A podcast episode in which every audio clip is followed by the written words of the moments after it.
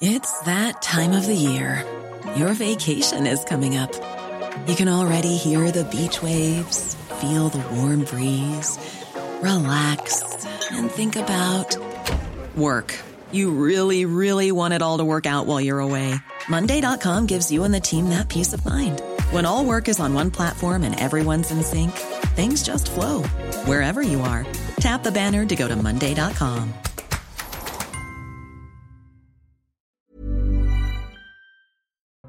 20h et c'est un plaisir de vous retrouver pour Face à Harry avec Yvan Rioufol, bien sûr. Bonsoir, cher Yvan. Bonsoir. On est avec Véronique Jacquet également. Chère Véronique, ravi de vous retrouver. Bonsoir à tous. Le point sur l'information et on commence tout de suite l'émission, juste après avec Isabelle Piboulot. À l'issue du match Ajaccio-Marseille, deux enquêtes ont été ouvertes. Hier, la rencontre a viré au cauchemar pour le petit Kenzo. Vêtu aux couleurs de l'OM, l'enfant de 8 ans atteint d'un cancer et sa famille ont été agressés dans une loge du stade par des supporters corses. Un journaliste de France 3 Corse a également été violenté par des supporters marseillais dans une station-service. Un homme a été placé en garde à vue. Quatorzième journée de mobilisation contre la réforme des retraites mardi, soit deux jours avant l'examen au Parlement d'une proposition de loi visant à annuler le recul de l'âge de départ à 64 ans. 11 000 policiers et gendarmes vont être mobilisés, dont 4 000 à Paris. Des membres de l'ultra-gauche venus de l'étranger sont attendus. 17 interdictions administratives du territoire ont déjà été prises. Et puis un point sur les transports à l'approche de la grève justement. Le trafic national de la sera très légèrement perturbé mardi, avec 9 trains sur 10 en moyenne et quelques adaptations possibles sur certaines lignes. En Ile-de-France, l'ensemble du réseau de la RATP prévoit une circulation normale. Côté aérien, est annoncé un tiers des vols annulés au départ de Paris-Orly. À la une de face à Rioufol, Emmanuel Macron reprend sa première ministre au sujet du Rassemblement national. Attaquer le parti sur son histoire, sur des arguments moraux, faire un trait d'union avec le maréchal Pétain est un coup d'épée dans l'eau, juge le chef de l'État. Un recadrage en plein Conseil des ministres analysé par certains comme une humiliation. Et vous, cher Yvan, qu'en pensez-vous? On verra ça dans un instant. À la une également, le petit oiseau bleu Twitter pourra-t-il encore voler en Europe?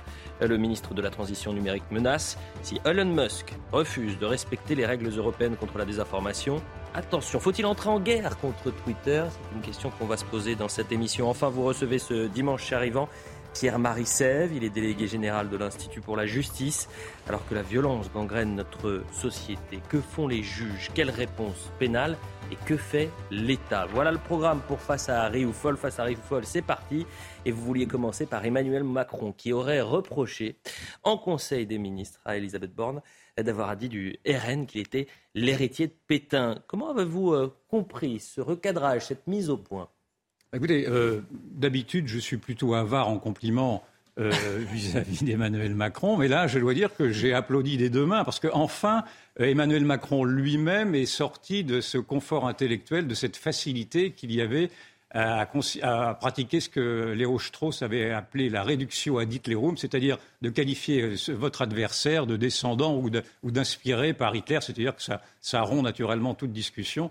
Et, euh, Macron, euh, c'était beaucoup d'ailleurs c'était beaucoup inspiré de, ceci jusqu'alors. C'est-à-dire qu'il y a quand même une rupture de sa part aussi. C'est-à-dire qu'il reproche à sa première ministre ce qu'il a fait lui-même. Je vous rappelle par exemple que lors du deuxième tour de, de son premier mandat, il s'était rendu à Oradour-sur-Glane pour essayer de signifier une sorte de message subliminal laissant comprendre que son adversaire, Marine Le Pen en l'occurrence, aurait pu, euh, aurait pu susciter une résurgence du nazisme avec les crimes d'Oradour-sur-Glane. Je vous rappelle également qu'il ne cesse encore aujourd'hui d'appeler le Rassemblement national le Front national et qu'il met en alerte sur ce que serait l'extrême droite à travers euh, Marine Le Pen, sans définir ce qu'est l'extrême droite. Et d'ailleurs, euh, Marine Le Pen aujourd'hui a donné une définition que j'approuve de l'extrême droite, qui est un parti anti-parlementaire et un parti qui use de la violence, c'est-à-dire qui ne correspond pas, en tout cas, à, la définition de l'extrême droite telle que Macron l'utilise pour le diaboliser. Mais reconnaissons-lui malgré tout cette bonne nouvelle que de casser tout de même une sorte de facilité intellectuelle. Je vous lis tout de même, pour être plus précis, ce qu'il a déclaré.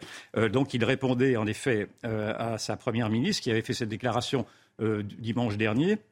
Et il dit Le combat contre l'extrême droite ne passe plus par des arguments moraux.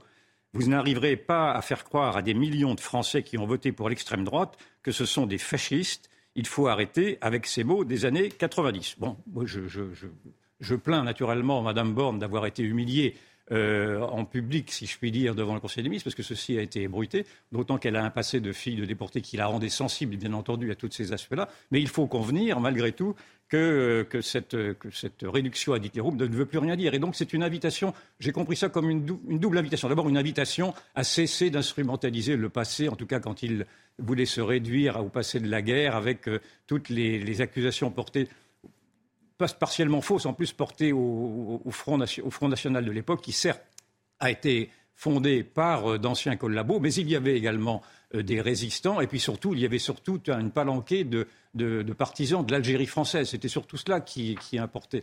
Et puis, si on veut vraiment faire l'inventaire de toutes les compromissions qu'il y a eu durant la guerre et dans cette période très trouble, il faut également rappeler que vous avez toute une partie de la gauche antiraciste et progressiste de l'époque, je rappelle Déa, Doriot, Laval, etc., qui, eux, par pacifisme, se sont rangés du côté de Vichy. Ça a été très bien décrit par le, formidable livre de Simon Epstein, je n'y reviens pas. Et, euh, enfin, ce, livre ne s'appelle pas Je n'y reviens pas, son livre, le livre s'appelait Un paradoxe ah, français, pardon.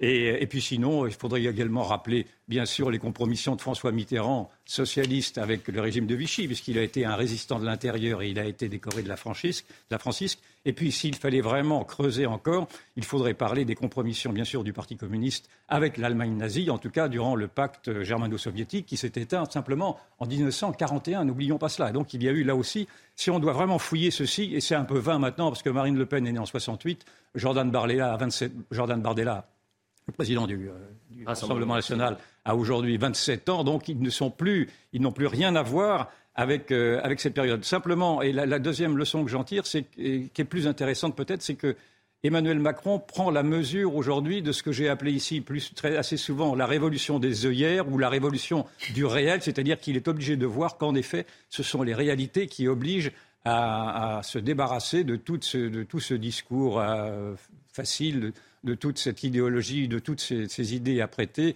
de prêt à penser, parce qu'il a dit lui-même euh, qu'il fallait répondre au réel euh, afin de se débarrasser de, toutes ces, ces, prêts-à-penser hors sol. Et donc, je pense qu'en effet, c'est là sa phrase la plus importante est sans doute celle-ci d'ailleurs, mais simplement, je ne suis pas certain que lui-même arrive à le faire parce qu'il s'est, d'abord, il est dans un héritage d'un progressisme, c'est un ancien socialiste, il s'est lui-même réclamé du progressisme contre le populisme. Moi, je tiens le populisme comme étant l'expression précisément d'une France du réel, et donc je ne vois pas très bien comment il va pouvoir s'accrocher au réel avec, encore une fois, des sortes d'utopies qui l'animent. On peut très bien, les utopies sont tout à fait charmantes quand elles, répondent à des idéaux, mais là, quand elles répondent à des, idées fausses, cela devient plus problématique. Et donc, la, bonne nouvelle, l'autre bonne nouvelle, malgré tout, c'est de faire comprendre, enfin, en tout cas, c'est ce que Macron laisse à, à entendre, de faire comprendre qu'aujourd'hui, le Rassemblement national doit être combattu. S'il doit être combattu, il doit être combattu sur des faits, sur des propositions. Bref, il faut refaire de la politique et non plus euh, tomber dans ce manichéisme vraiment désolant qui, depuis 40 ans, nous a fait croire que nous étions menacés par le fascisme. Et Lionel Jospin lui-même avait démenti cette petite fable républicaine. Euh, Éric Dupont-Moretti en a remis une couche hein, euh, oui, hier. Éric Dupont-Moretti en a 72 heures après les propos du, président de la République. Et pourtant, et pourtant, une partie de la gauche, Yvan, euh, persiste néanmoins à partager l'alerte d'Elisabeth Borne sur le Rassemblement national qui serait porteur d'une idéologie dangereuse. Oui, mais ça, cela répond euh, précisément à un vide idéologique. C'est-à-dire que la gauche n'a pas d'autres arguments. C'est bien ce que reproche le président de la République à cette gauche-là, et d'ailleurs à son propre parti, puisque en effet, Dupont-Moretti a repris l'antienne, euh, n'a pas d'autres arguments que de vouloir euh, faire peur à la population qui maintenant, naturellement, ne tombe plus dans ce piège-là. Et et puis si, vraiment Vichy, enfin, si vraiment, oui, Vichy doit être défini euh, correctement, ce serait par sa collaboration avec, avec le nazisme, avec un occupant. Or, qui aujourd'hui collabore avec un occupant? Ce n'est pas, en tout cas, le Front National. S'il y a vraiment ni, ni, la droite ni quoi que ce soit, il faut se poser la question de savoir qui, est, qui sont les résistants aujourd'hui. Or, les résistants aujourd'hui, ils ont à faire face à au moins deux nouveaux totalitarismes. Il y a le totalitarisme des frères musulmans, euh, du frérisme, tel que Mme Bergeau-Blaclair l'a encore très très judicieusement défini. Et puis il y a ce nouveau totalitarisme nord-américain qui est celui du wokisme, c'est-à-dire cette idéologie qui, euh, issue de l'antiracisme euh, d'ailleurs, tente à vouloir déconstruire l'omnipotence occidentale cette fois-ci, et ces deux totalitarismes se rejoignent dans le même but que de faire, que de faire rendre gorge euh, à, l'Occident au nom des minorités oppressées. Or, qui, s'oppose à ces deux totalitarismes-là Ce n'est en tout cas pas la gauche, ce n'est pas l'extrême gauche et ce n'est pas non plus le macronisme. En plus, je ne vois pas non plus beaucoup de personnes qui prennent le risque non, plus de, défendre, de, mettre en alerte contre l'État intrusif, de plus en plus intrusif, dans une sorte de contrôle social à la chinoise, euh, qui là aussi n'est pas, assimilable à un totalitarisme en soi, mais dont on voit bien que les conséquences pourraient l'être si l'on voit d'abord la condition de, la Chine aujourd'hui et si l'on voit les, répétitions générales qui ont eu lieu dans ce contrôle social à travers euh, la, crise sanitaire qui a affiché des Français, qui les a assignés à résidence. Euh, on peut imaginer qu'il pourrait y avoir la même chose avec la crise climatique, demain avec la crise monétaire, avec déjà une, interdiction qui se profile d'avoir à, monnayer avec de l'argent liquide afin de, fluidifier les, surveillances monétaires par l'Internet, etc. Bref, il y a tout ceci qui menace. Or, euh, j'assume de dire que les nouveaux collabos, s'il y en a, en effet, ils existent, mais ils sont d'abord à l'extrême gauche, avec tous ceux qui cautionnent précisément cette idéologie islamiste du frérisme au prétexte que le musulman serait le nouveau damné de la terre. Et donc, il y a cette collaboration-là est une collaboration tout à fait insupportable et elle cautionne ce nouveau totalitarisme. Et puis il y a une, nouvelle, une autre collaboration qui, elle, prend, prend place au cœur même de la Macronie, c'est cette collaboration avec le wokisme dont je vous ai parlé. Et la figure la plus emblématique de cette collaboration, c'est en effet Pape qui, lui, assume totalement le fait qu'il qu'il faut également euh, succomber, si je puis dire, à cette euh, tyrannie des minorités qui, qui voudrait, euh, dans le fond, au nom d'une dialectique post-marxiste, que, l'on arrive à une sorte de dictature euh, des minorités les, plus, euh, les, plus, militantes, en tout cas. Et puis, d'autre part, je ne vois pas non plus euh, de résistance face à ce, cette perspective d'un changement de peuple et de civilisation qui, pour l'instant, est rendu inabordable au, nom du politiquement correct. Et donc, tout ça pour dire que les résistants ne sont pas légion. Alors, certes, on en trouve Bien sûr, dans les, reliquats de ce que l'on appelle encore la gauche républicaine, il y a encore de très belles figures comme Mme Sylviane Agazinski qui vient d'être élue à l'Académie française et qui, mène un combat remarquable contre le wokisme, justement, ou contre tout le, néo-féminisme qui s'est associé maintenant à l'islamisme avec des incongruités épouvantables. Euh, Madame Agazinski, euh, Madame, euh, pardon, Madame Banater en est une autre, une autre grande figure. on pourrait citer, naturellement, euh, Alain Finkielkraut, euh, Régis Debray aussi, enfin tout ceci, et bien d'autres encore, j'en oublie, Michel Onfray, euh, mais tout ceci, c'est une gauche, d'ailleurs, qui ressemble beaucoup à la droite et qui, par coquetterie, se raccroche encore à son passé de gauche, mais elle n'a plus, rien de gauche. Et en fait, les vrais résistants aujourd'hui se trouvent à la fois chez les Républicains, chez le parti d'Éric Zemmour et, au cœur du parti de Marine Le Pen. Je suis désolé, mais c'est là que se trouvent les résistances aujourd'hui à ces nouveaux totalitarismes-là. Donc, il faudrait en prendre la mesure. Et d'ailleurs, je trouve que cette, résistance face au totalitarisme devrait susciter cette union des droites qui, pour l'instant, à nouveau se tire dans les pattes, alors qu'elles ont un objectif commun qui est, en effet, de défendre la démocratie. Et puis, je rappelle également qu'il faut, malgré tout, toujours avoir à l'esprit que l'esprit de capitulation peut aussi gagner la somnolence générale. Et je pense que euh, Michel Houellebecq en a donné un exemple assez assez désastreux, dans le fond, dans sa dernière, euh, dans sa dernière mouture d'un petit roman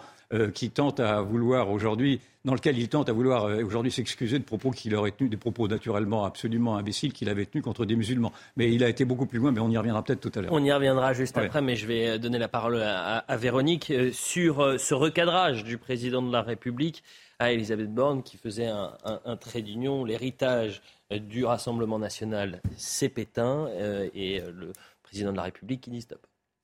Alors le président de la République a évidemment raison de recadrer Elisabeth Borne pour la simple et bonne raison qu'elle est à côté de la plaque. C'est-à-dire que, alors cela dit, lui ne donne pas les, solutions. Hein. C'est-à-dire que je pense qu'on est quand même dans, quelque chose de complètement démagogique. Euh, oui, bien entendu, il ne faut plus regarder en arrière. Oui, bien entendu, les combats politiques, Pétain, pas Pétain, gauche, droite, je pense c'est terminé. C'est-à-dire qu'il faut que nous changions de dimension euh, d'échelle, c'est-à-dire que nous ne sommes plus dans le simple combat politique gauche-droite, extrême-gauche, extrême-droite, et il faut en ce sens que la Première ministre change vraiment de logiciel et une partie de la gauche également. Nous sommes vraiment dans un combat civilisationnel. Donc euh, oui, bien entendu, désormais il faut faire de la politique et Yvon a raison de souligner que peut-être le président prend-il conscience, mais ça ne suffit pas. On pouvait dire que le, on pouvait sortir les vieilles ficelles usées de le Rassemblement national euh, généalogie avec Pétain, etc., quand la France allait bien. Mais la France ne va plus bien et la France doit regarder maintenant devant elle, pas derrière elle, pas en arrière. Elle doit regarder les dangers qui sont devant nous et qui sont déjà dans notre quotidien. Euh, la disparition de la classe moyenne, la paupérisation qui va de pair, euh, une immigration massive, le lien qu'on commence à faire désormais avec les délinquances. Et quand j'en parle, je cite évidemment le ministre de l'Intérieur qui a fait le lien l'été dernier, souvenez-vous, à la une du Figaro.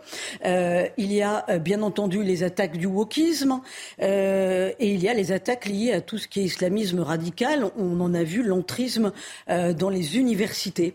Ça fait quand même beaucoup beaucoup, beaucoup de combats à mener, beaucoup de combats civilisationnels. Si on ne prend que le wokisme, aujourd'hui c'est la fête des mères, eh bien, dans bon nombre d'écoles primaires, vous aviez un petit mot pour dire aujourd'hui on ne fête pas la fête des mères, mais désormais c'est la fête des gens que l'on aime parce qu'on ne doit pas euh, brusquer certaines personnes, on ne doit pas euh, blesser certaines personnes qui ont décidé qu'elles étaient mères, mais qui physiologiquement ne sont peut-être pas mères. Enfin bon, c'est vraiment le grand n'importe quoi. C'est ce combat-là qui doit attendre le gouvernement, que ce soit le président de la République ou la première ministre. Mais pour ça, il faut du courage. Et moi, je pense bien entendu que les résistants se trouvent aussi bien à gauche et à droite quand ils ont une colonne vertébrale. Elle est euh, psychique, elle est surtout éminemment morale, voire spirituelle, mais elle peut venir aussi du peuple elle peut venir aussi de la population. Euh, il n'y a qu'à voir, par exemple, ça c'est très intéressant ce qui se passe en ce moment, la répartition des migrants. Vous commencez à voir quand même une opposition qui se lève, rien que dans la petite ville de Réalmont, dans le Tarn. 3500 habitants, le préfet voulait euh, imposer à la population et aux maires une cinquantaine euh, de migrants dans un centre d'accueil. Eh bien, finalement, tout le monde s'est mobilisé. Et le préfet euh, a fait marche arrière et a battu en brèche en disant bon bah d'accord. Euh, et euh, vous le savez très bien, on est tous en train de se dire que s'il y a union des droites, elle viendra sans doute de la base.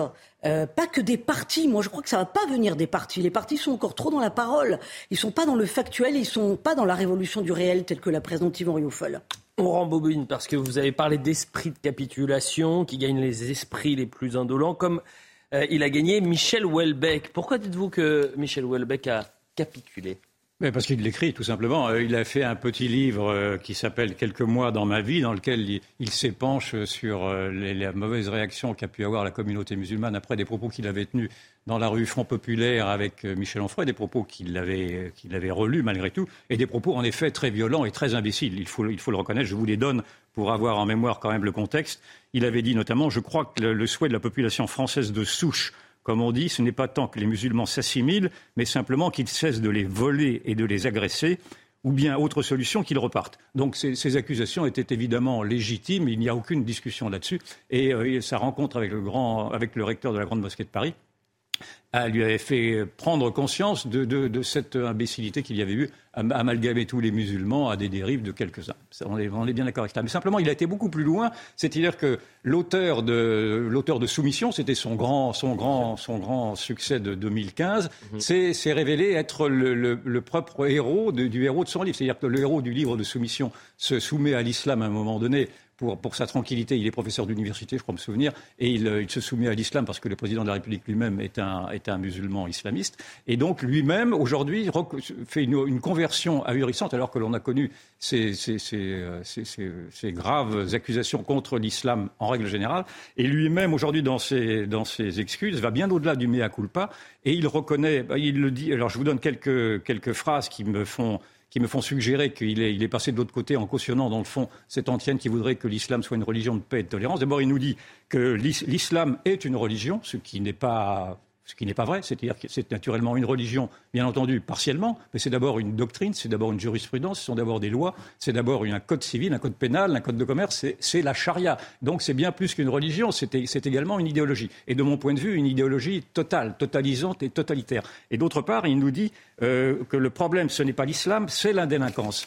Euh, c'est encore une facilité de langage, parce que bien sûr, il y a je ne dis pas que toute la délinquance est liée à l'islam, mais le salafisme qui, induit la société, le séparatisme qui induit le djihad, a provoqué également, à travers une, contre-société qui s'écarte des règles communes, a provoqué une sorte de délinquance qui est tolérée, dans le fond, des petits sicaires qui viennent en appui à un nouveau djihad, et que ceci, qu'il y a, on peut faire un lien malgré tout. En tout cas, il y a un lien qui s'est créé entre le terrorisme et la délinquance. Il y a eu le, le gangsterrorisme qui était apparu il y a 20 ans, et que tout ceci ne peut pas être écarté malgré tout d'un séparatisme islamiste. Et donc, il y a une grande déception, dans le fond, à voir que, Michel Houellebecq, ou en tout cas une déception, ou en tout cas euh, Michel Houellebecq, euh, qui, sent bien la société, lui-même se, voit qu'elle peut être le travers d'une société fatiguée, d'une société qui renonce à combattre, qui est une société qui renonce à se défendre et qui tomberait elle aussi dans le grand somnambulisme. Véronique, vous vouliez réagir? Bah, Peut-être Michel Houellebecq a-t-il peur tout simplement de vivre sous protection policière. Peut-être qu'il lui manque ce courage-là et on peut le comprendre. C'est un écrivain, c'est pas un homme politique. Je pense que vous n'avez pas peur de généraliser, en tous les cas, quand vous dites, mais attendez, euh, ce que les critiques que vous avez faites contre Michel Houellebecq et ensuite l'explication que vous avez eue, euh, qu'on vous dise, mais attendez, vous faites exactement la même chose dans votre analyse euh, je, non, je, sur l'islam, etc. Michel C'est un code, c'est une. Michel, oui, oui, je connais. On, peut, il faut toujours dire qu'on ne généralise pas, on ne veut pas, on ne veut pas essentialiser ni simplement, mais simplement, je constate ce revirement de Michel Houellebecq, de Michel Houellebecq qui peut être un revirement dans le fond d'une lassitude de l'opinion qui elle aussi a peur, dans le fond, tout simplement. Twitter. Autre sujet, vaste projet. Lundi, le ministre de la Transition numérique, Jean-Noël Barrot, a menacé de bannir Twitter de l'Union européenne si Elon Musk, son propriétaire, refusait de respecter les règles européennes contre la désinformation. Est-ce qu'il faut s'attendre à un clash entre Twitter et Bruxelles? Le clash a eu lieu parce que euh, Elon Musk alors, a fait un tweet hier, euh, je vous le cite, je préfère la paix, mais s'ils veulent la guerre, ils l'auront.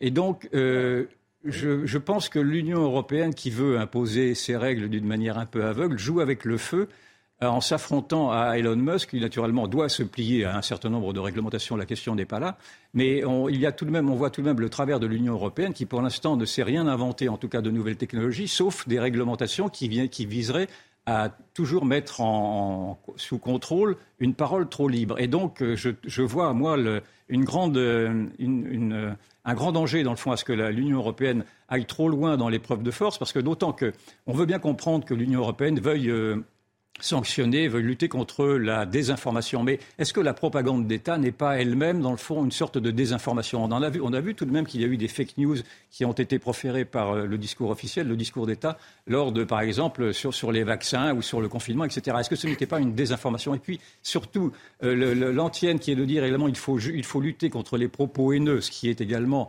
le code de conduite que veut appliquer l'Union européenne par la force, on, comprend naturellement toute la, les, vertus morales de lutter contre les propos haineux, mais les propos haineux n'offrent pas de définition juridique. Donc, euh, euh, quiconque s'écarterait de la, de la doxa, s'écarterait du, consensus officiel, pourrait être qualifié de haineux. Et d'ailleurs, on en voit les conséquences. Dès que vous critiquez, par exemple, Georges Soros, qui est le partisan de la société ouverte, vous êtes traité d'antisémite. Euh, quand vous critiquez M. Papendiaï, vous êtes traité souvent euh, de, raciste.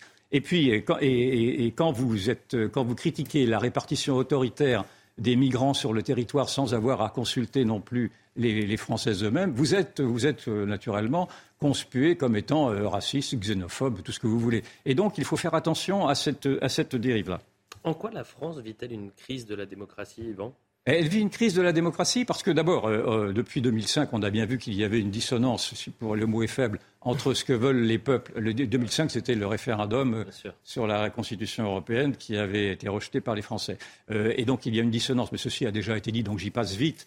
Mais simplement, on voit qu'à nouveau aujourd'hui, à travers le retour euh, de, la, question de, la légitimité de la réforme des retraites, on voit que le, Parlement européen, le Parlement français est, en train également de montrer qu'il fait partie d'un système qui tente à vouloir également interdire aux parlementaires eux-mêmes, aux députés eux-mêmes, de se prononcer par un vote sur cette réforme des retraites. Alors je passe vite parce que je vois que le temps file, mais il y avait un rendez-vous, il y aura un rendez-vous jeudi prochain, une proposition de loi déposée par M. de Courson notamment pour euh, faire en sorte que les députés votent enfin sur, euh, ce, projet de réforme. Ce serait une réforme qui viendrait à revenir en arrière, dans le fond, et on voit que toute la, mécanique constitutionnelle s'est mise en place afin que les parlementaires la bouclent. Et donc il y a encore une sorte de violence démocratique qui s'applique. Et moi je mets en, alerte contre, contre ce procédé-là. Il y a une manifestation mardi qui va mobiliser les Français, précis, enfin une partie des Français précisément contre cette pratique, cette mauvaise pratique de mon point de vue. Et je trouve que là aussi, le gouvernement joue avec le feu. Une minute, euh, Véronique Jacquier, pardonnez-moi, mais le temps file mais trop vite parfois. Oui, on est trop bavard. écoutez, non, mais euh, il faut savoir que hum, la lutte contre la désinformation, c'est une obligation légale à partir du 25 août hein, pour l'Union européenne. D'où la, la, prise de parole de Jean-Noël Barrot avec, vous allez voir ce que vous allez voir par rapport à Elon Musk. Bon, cela dit, moi je trouve que tout ce qui est excessif est insignifiant et que euh, je pense qu'on va pas avoir grand-chose tout simplement parce qu'encore faudrait-il que le ministre chargé euh, du numérique nous définisse ce qu'est une bonne information. Et là, on risque de tomber effectivement dans un côté totalitaire, c'est-à-dire que on, on, on, va subir ce qu'est une bonne information pour le gouvernement. Et ça, Yvan l'a très bien développé. Euh, deuxième petite chose, ce qui est complotiste ou faux ne va pas disparaître parce qu'on va faire disparaître euh, Twitter. Mmh. Donc euh, voilà, il y a un vrai sujet évidemment, euh, mais c'est pas en montrant les, les, gros bras devant Elon Musk qu'on le règle. La publicité, on revient dans un instant. Pierre Marissev sera votre invité délégué général de l'Institut pour euh, la justice qui intente une action contre l'État. Alors on connaissait euh, la, la, plainte pour inaction climatique et là c'est inaction sécuritaire. Absolument. On va essayer de comprendre euh, ce qui se passe. La pub. 20h30 sur CNews, on poursuit face à Harry Oufol, mais d'abord le point sur l'information avec Isabelle Piboulot, bien sûr. Dans les rues de Paris, les organisations antifascistes ont rendu hommage à Clément Méric dans un contexte de regain des activités des mouvances d'ultra-droite. Un cortège de 5000 personnes selon les organisateurs, près de 2000 d'après la préfecture de police. Le jeune étudiant de Sciences Po et militant antifasciste a été tué il y a 10 ans sous les coups d'un skinhead d'ultra-droite. Au Sénégal, les heures portent à 16 le nombre de morts. Le gouvernement a suspendu Internet sur les téléphones en raison de la diffusion de messages alors que les réseaux sociaux étaient déjà indisponibles. Les jeunes se révoltent parce qu'ils espèrent un changement politique. Les Sénégalais continuent de redouter une arrestation d'Ousmane Sonko, opposant de Macky Sall et candidat déclaré pour la présidentielle de 2024. Et puis les courses se suivent et se ressemblent en Formule 1. Max Verstappen a remporté le Grand Prix d'Espagne sur le circuit de Catalogne à Montmelo. Le Néerlandais a devancé les Mercedes de Lewis Hamilton et George Russell, le double champion du monde en titre, décroche ainsi sa cinquième victoire en sept courses cette année. La huitième manche du championnat aura lieu dans deux semaines au Canada et ce sera à suivre sur Canal+. Voilà pour le point sur l'information. On est toujours évidemment avec euh, Yvan, avec Véronique euh, Jacquier. Il nous a rejoint sur le plateau Pierre Marissev. Merci d'être avec nous. Vous êtes délégué général de l'Institut pour la justice, association qui a été créée en 2007. Vous revendiquez 190 000 sympathisants. Pourquoi avoir euh, invité Pierre Marissev, Yvan? Écoutez, je ne voudrais pas faire injure à l'ensemble des juges, mais on voit bien quand on constate le comportement de la justice qu'il y a un problème de laxisme, tout le moins, et que la justice n'arrive plus à répondre, en tout cas, à la folle envolée de la violence et qu'elle qu est les bras ballants, d'autant qu'on entend souvent M. Dupont-Moretti fustiger le Rassemblement national, on vient d'en parler tout à l'heure, mais qu'on n'entend pas souvent euh, se préoccuper de savoir comment, effectivement, la justice doit répondre à cette violence qui devient une violence civilisationnelle. Donc il y a un véritable problème. Et donc c'est pour ça que je vous ai invité, monsieur, parce que vous êtes un expert, vous avez un think tank, vous vous occupez de, vous vous intéressez davantage d'ailleurs aux victimes qu'aux qu coupables, si je puis dire. D'ailleurs, pour ceci, ouais. vous êtes plutôt classé à droite. Mais je, et vous avez entamé une, une, procédure devant le tribunal administratif pour mettre en cause l'État pour insuffisance sécuritaire, en calquant votre procédure sur la procédure des Verts qui avait fait condamner l'État pour insuffisance climatique. Inaction, le mot précis, inaction, mais pardon, inaction. C'est le même, le même ordre d'idée. Euh, voilà. Et donc, d'abord, je voulais savoir euh, si cette procédure a, a des chances d'aboutir et quels étaient euh, vos, vos griefs. Alors, euh, déjà pour faire une toute petite chronologie, on a mis pas mal de temps. Vous savez que le temps judiciaire est toujours très très long. c'est un peu notre faute aussi, puisqu'on a, pris notre temps pour élaborer un groupe de travail, élaborer des bons arguments juridiques en fait et en droit pour nous, ce qu'on demande donc, c'est condamnation de l'État pour inaction sécuritaire. Donc ça fait un peu plus d'un an qu'on a lancé le projet. Et là, donc ça fait à peu près deux mois, donc toute fin mars, début avril, que le tribunal administratif, on a déposé la requête officiellement au tribunal administratif de Paris. Et dans la foulée, une semaine plus tard, le tribunal administratif nous a dit que nos pièces, donc les conclusions de notre avocat, qui est Maxime Thiebaud, vous connaissez, euh, ont été transmises à la partie adverse, c'est-à-dire le gouvernement. Euh, et donc ça, c'est plutôt un premier signe annonciateur que l'action au fond, sur le fond de l'affaire, devrait pouvoir être entendue. Maintenant, on attend la recevabilité. Il y a l'examen de la recevabilité. Ça, c'est, une, question qui est finalement pratiquement politique. On pourrait nous dire, euh, oui, selon euh, les, statuts de votre association, vous n'avez pas le droit d'engager ce type d'action. Bref, on peut trouver euh, des, questions un petit peu de forme qui pourraient attaquer, avant même qu'on ne l'examine, notre procédure. Et puis ensuite, ben, on peut espérer que d'ici un an, on ait une première décision du tribunal administratif de Paris. Mais là, je peux vous dire tout de suite, euh, si la décision s'avérait nous être défavorable, euh, nous ferions appel et ensuite nous nous pourvoirions en cassation jusqu'à ce que toutes les voies d'appel soient, soient, soient, terminées. Parce que, parce que chaque minute, chaque jour qu'on perd, chaque minute qui passe, ce sont des nouvelles victimes qui sont créées et, à notre avis, et à l'avis de beaucoup de monde d'ailleurs, par l'inaction et par l'incompétence de l'État français. Donc vous laissez, vous laissez entendre que l'État, presque volontairement, a baissé les bras face à la violence. Je ne pourrais pas dire volontairement. Euh, ce que je peux dire, c'est que, que l'incompétence. Moi, je, je, je, je, pense que le, le maître mot et le mot minimum qu'on pourrait employer, c'est une incompétence, ne serait-ce que sur les places de prison. Euh, alors là, on a, on a depuis euh, le premier quinquennat, depuis l'élection d'Emmanuel Macron, on avait une promesse de 15 000 places. En, en 5 ans, finalement, on est à 2 000 places construite, c'est-à-dire même pas 2000 places nettes. Ça, c'est aussi quelque chose qui va falloir être, sur lequel il va falloir être très attentif. C'est qu'Emmanuel Macron nous promet 15 000 places construites. Il ne nous promet pas 15 000 places de plus à notre parc carcéral actuel. Donc, euh, donc simplement sur le nombre de places de prison et voir avec quelle lenteur ça s'est mis en place. Je pense que François Hollande avait construit plus de places de prison qu'Emmanuel Macron en, un quinquennat. Donc, euh, vu cette lenteur, oui, je pense que c'est au minimum de l'incompétence. Si vous étiez médecin et si vous étiez au chevet de la justice, qui en aurait bien besoin d'un médecin, vous, quel serait le diagnostic que vous porteriez sur, sur elle? C'est intéressant comme question. Je, je pense qu'elle est. Alors, je, ce n'est pas un scoop, elle n'est pas en bonne santé. Et peut-être que la, le la, maladie que je diagnostiquerais, ce serait la sénilité. Euh, peut-être même une maladie type la schizophrénie ou euh, quelque chose comme ça. Parce que euh, la justice, c'est tirer une balle dans le pied, si vous voulez. Depuis les années 50, en gros, il y a toute une théorie dans le monde de la justice, dans le monde universitaire. Ce sont des, grands professeurs en droit, des grands magistrats, des grands théoriciens du droit, qui ont, mis en place une espèce d'idéologie qui portait le nom à la base dans les années 50 de défense sociale nouvelle, euh, qui, est, alors, qui est assez inconnue du grand public, mais qui dans le monde du droit a, beaucoup de, a de, fait beaucoup d'émules malheureusement, et particulièrement dans le monde de la justice. Le monde du droit, c'est pas uniquement la justice euh, judiciaire, euh, c'est-à-dire les juges, mais c'est aussi les avocats, enfin bref. Mhm.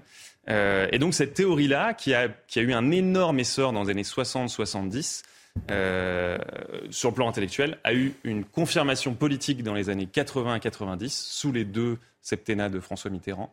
Et ce qui fait que, euh, et cette, cette idéologie-là, là où je, je, je parle de schizophrénie, c'est que, si vous voulez, moi, quand j'ai traditionnellement une peine, une peine de prison, une peine en justice, elle a plusieurs fonctions. Alors, elle a la fonction de neutralisation, c'est-à-dire que la personne qui est mise en prison ne peut pas commettre d'autres délits puisqu'elle est en prison. Elle a une fonction de dissuasion pour agir sur les autres euh, potentiels criminels ou délinquants. Elle a, une, fonction de rétribution, ça c'est très important, c'est la société qui décide de, se venger d'un coup de canif dans son mhm. pacte social. Euh, elle a ensuite une fonction de réparation et une fonction de réinsertion. Et le problème, c'est que cette défense sociale nouvelle nie les quatre premières fonctions et ne se concentre, elle le dit, c'est dans, dans, le livre de Marc Ancel, qui est le pape de la défense sociale nouvelle, elle dit il n'y a qu'un intérêt à la peine, c'est la réinsertion. Et ça, je pense que c'était une rupture dans la pensée judiciaire, dans la pensée du droit pénal et de la Qui demeure encore aujourd'hui. C'est toujours cette même perspective que vous voyez euh, à l'œuvre Alors, c'est difficile de dire, c'est pas tout noir ou blanc. C'est dire, c'est une pensée qui a eu énormément de poids et qui, moi, par exemple, j'ai fait mes études à la Sorbonne dans un, dans un master. Euh, dans un master qui, a qui forme traditionnellement, qui forme beaucoup de futurs magistrats. Moi, tout, toutes au, féminin pratiquement. Mes camarades de promotion sont devenus magistrats ensuite, donc j'en connais beaucoup. Euh, et effectivement, moi, dans ce master, j'ai pu constater qu'à l'université, on avait une approche très très proche, si ce n'est euh, exactement celle que je vous ai décrite, c'est-à-dire que la réinsertion est la seule chose qui compte. Euh, et diriez-vous que le syndicat de la magistrature est l'héritier de cette théorie-là? Complètement. Alors le syndicat de la magistrature est l'héritier de, deux, je dirais, deux courants idéologiques. Premièrement, cette théorie-là qui place la réinsertion en priorité euh, avant toute chose et qui nie, l'intérêt de la prison. Et puis, il y a quand même quelque chose qu'il faut dire. Le syndicat de la magistrature est fondamentalement, politiquement, marxiste. Euh, vous prenez encore le logo aujourd'hui du syndicat de la magistrature, c'est un point rouge levé en l'air. Donc, euh, et ils s'en revendiquaient dès leur premier texte d'être.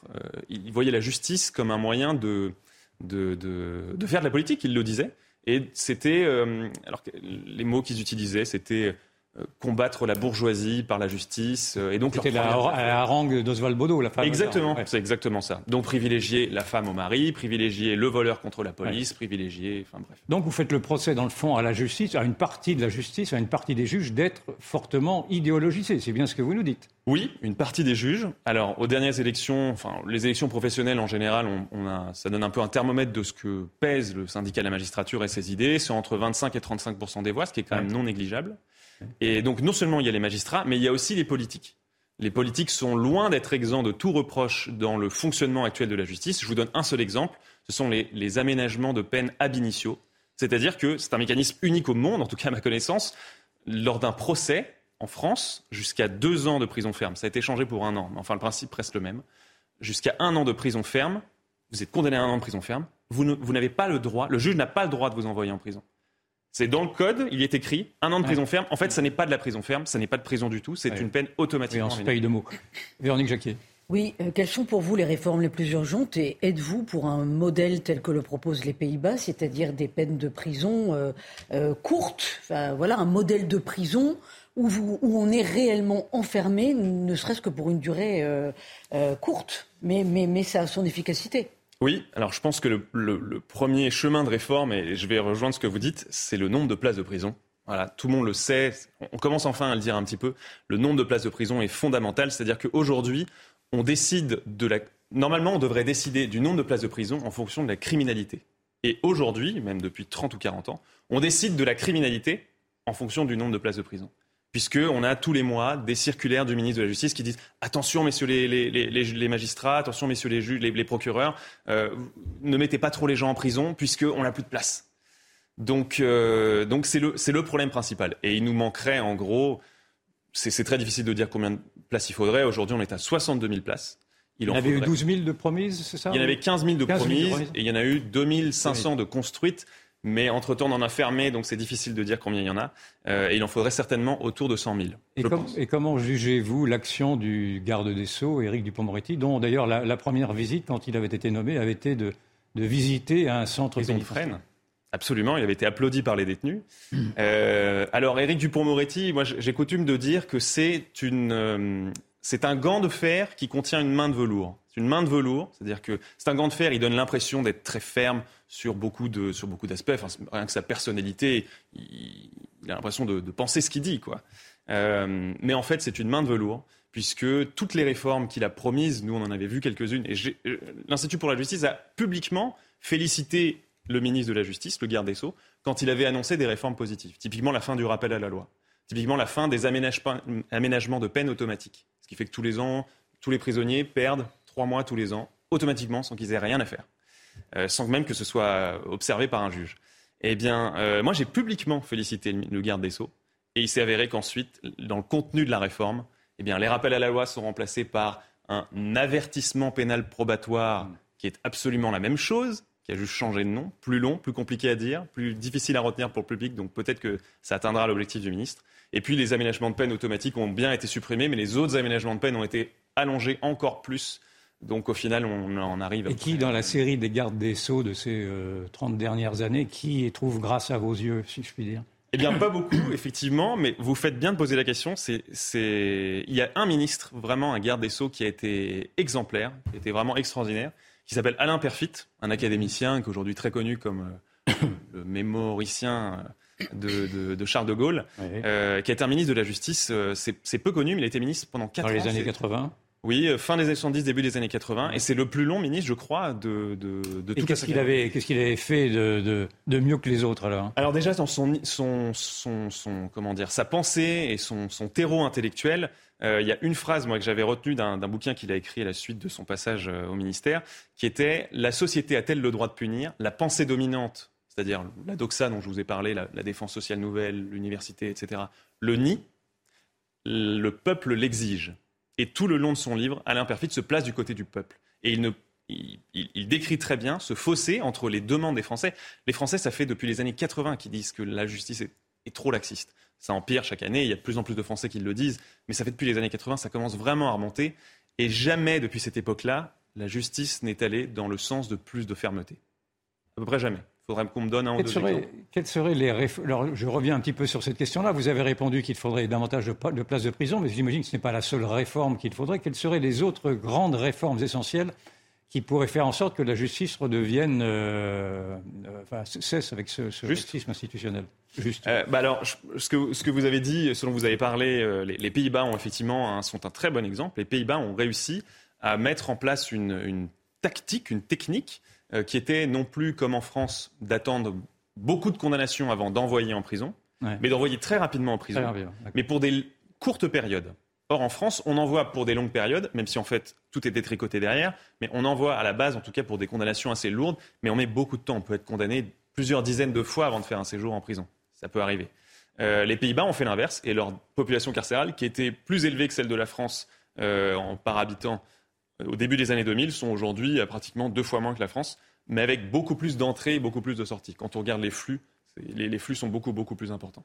Euh, maintenant, donc, les places de prison, c'est un peu le goulot d'étranglement de, la politique pénale française, c'est-à-dire qu'on ne peut pas euh, enlever les aménagements de peine euh, tant qu'on n'a pas plus de places de prison, si ce n'est bah, créer de la surpopulation carcérale, ce qui peut se comprendre aussi. Alors là, les détenus auraient devrait plutôt se retourner contre l'État que contre la population. Euh, mais donc la surpopulation carcérale euh, empêche de faire un certain nombre de réformes, comme euh, oui la fin des aménagements de peine, des, les peines planchées par exemple. C'est vraiment quelque chose qu'il faudrait mettre en place, les peines planchées.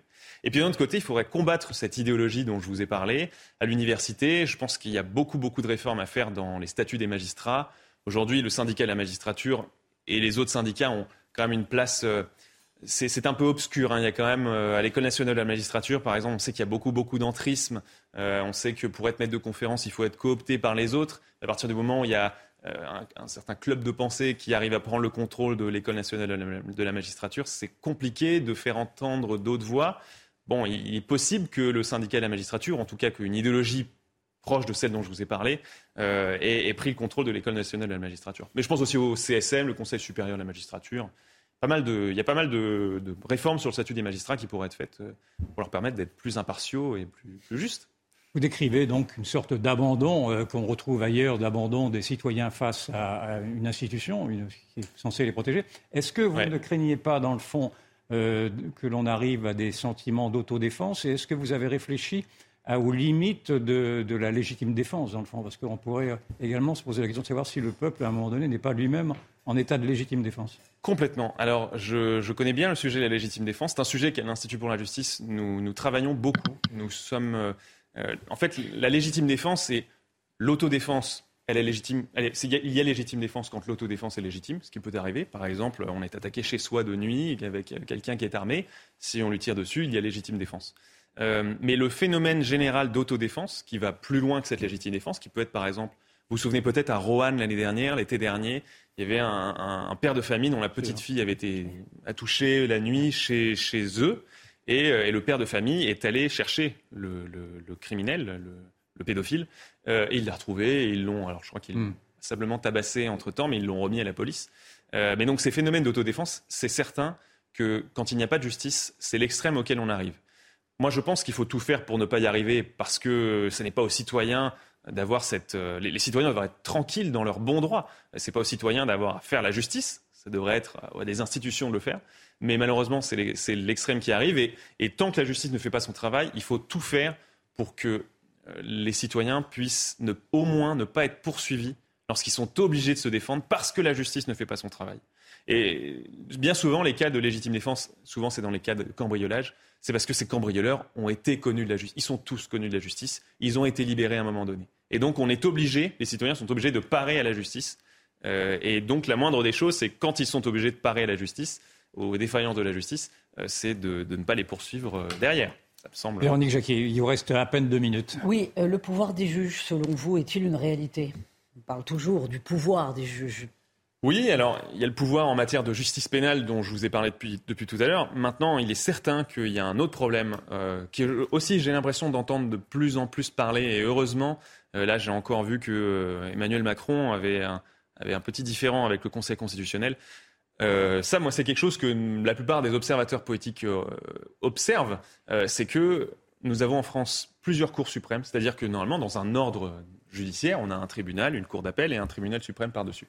Eh bien, en France, il y a plusieurs ordres judiciaires et il y a plusieurs tribunaux suprêmes. C'est-à-dire que pour un même cas, vous pouvez aller voir la Cour de cassation, puis ensuite la Cour européenne des droits de l'homme, puis ensuite la Cour de justice de l'Union européenne. Bref, euh, on s'y perd. Il y a aussi le Conseil constitutionnel qu'il faut, bien nommer. Et tous ces tribunaux suprêmes qui sont censés euh, vraiment s'assurer que, la loi était bien décidée par l'Assemblée, par le peuple, par le Parlement, euh, ont décidé, depuis les années 70, hein, pour le Conseil constitutionnel, de prendre des libertés et de décider. Et aujourd'hui, on peut le dire clairement, la politique d'immigration en France, elle est décidée, elle a été décidée, elle n'est plus décidée par plus personne maintenant, mais elle a été décidée dans les années 70 par la, décision Gisti du Conseil d'État. Et depuis cette décision Gisti, qui a été confirmée donc c'était Conseil d'État confirmé par toutes les autres cours, le Conseil constitutionnel, la Cour de justice de l'Union européenne, la Sur Cour le regroupement familial, hein, Exactement. allusion ça. Voilà, c'est ça. Qui, est, qui a été, qui n'est peut-être plus aujourd'hui, mais qui a été le principal vecteur d'immigration depuis 40 ans. Eh bien, écoutez, merci beaucoup Pierre Maraïsev. Je rappelle que vous. êtes délégué général de l'Institut pour la justice. Merci, cher Yvan. C'est très agréable cette émission avec vous également, euh, Véronique Jacquier. Dans un instant, c'est Enquête d'esprit. Avec qui? Michel Onfray. Voilà, Michel Onfray qui va nous parler de l'âme de sa conception de l'âme et donc de l'immortalité. Eh bien, restez, restez bien concentrés. C'est dans un instant sur CNews. Merci à toutes les équipes techniques.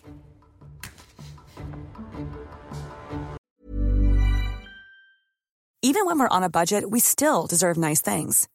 Quince is a place to scoop up stunning high-end goods for 50 to 80% less than similar brands. They have buttery soft cashmere sweaters starting at $50 luxurious Italian leather bags, and so much more. Plus, Quince only works with factories that use safe, ethical, and responsible manufacturing. Get the high-end goods you'll love without the high price tag with Quince. Go to quince.com/style for free shipping and 365-day returns.